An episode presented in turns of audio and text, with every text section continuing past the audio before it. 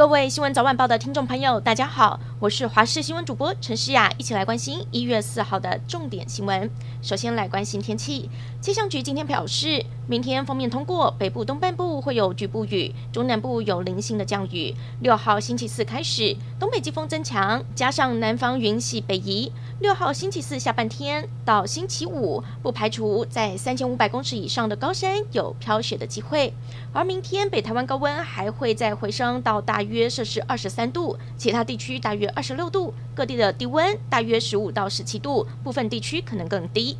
国内疫情出现了变化，今天一口气新增了四例的本土确诊个案，都和桃园机场相关，包括了三名外包清洁人员以及一名防疫计程车司机。最先发现确诊的清洁员按一七二三零已经确定感染的是 Omicron，而他和另外两位确诊清洁员平常都搭乘同一辆通勤巴士上下班。另外，一七二三零负责的区域在停车场厕所，因此扩大框列防疫计程车司机裁剪，又发现一名司机阳性确诊。目前感染源还没有厘清，但是指挥官陈时中透露，这一名计程车司机的 CT 值偏高，是需要调查的源头。持续来关心一名防疫计程车司机，他不止在十二月二十九号和三十一号两度再送确诊者，而且还和另外一名机场的清洁工的工作区域是重叠的。指挥中心不排除可能和环境污染有关系。指挥官陈时中也表示了，这恐怕是国内第一起防疫计程车司机确诊的案例。目前预计扩大裁减六百人，并加强司机裁减的频率。持续来关注今天新增的本土确诊者当中，一名桃园机场女清洁员按一七二三零，因为她曾经在十二月底到中坜的忠贞市场摆摊卖儿童饰品，也让附近的民众人心惶惶。指挥官陈时中表示了。已经在市场附近设置三个裁剪站，呼吁民众一旦觉得身体不舒服，就要赶快裁剪，要防堵疫情继续扩散。桃园机场清洁员按一七二三零基因定序证实是传染力比较高的 Omicron，同班交通车的两位同事也确诊。目前桃园机场针对这家公司的八百七十八位清洁人员进行核筛。桃园机场内部环境和相关的工作人员也全部扩大筛检。陈时中表示，机场设立前进指挥所，由王必胜统筹协调。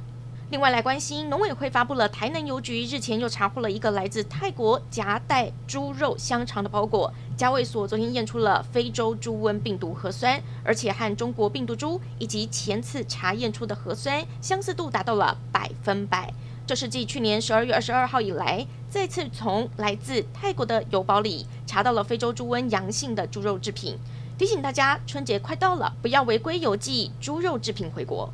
农历春节就要到了，台北年货大街十五号正式开跑。今年除了迪化街，还结合台北市各大商圈推出多项年节促销活动以及年味装饰，欢迎民众逛街采购。不过本土疫情似乎又蠢蠢欲动，台北市长柯文哲强调，实体商店以外也鼓励走线上的模式，减少群聚。至于台北市防疫旅馆频传群聚感染，柯文哲也说要检查通风设备不合格的就必须退出防疫旅馆。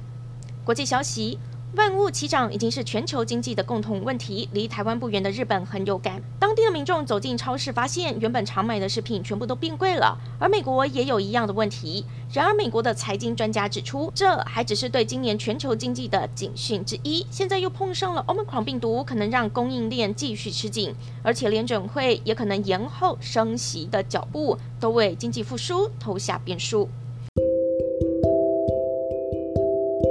感谢您收听以上的焦点新闻，我们再会。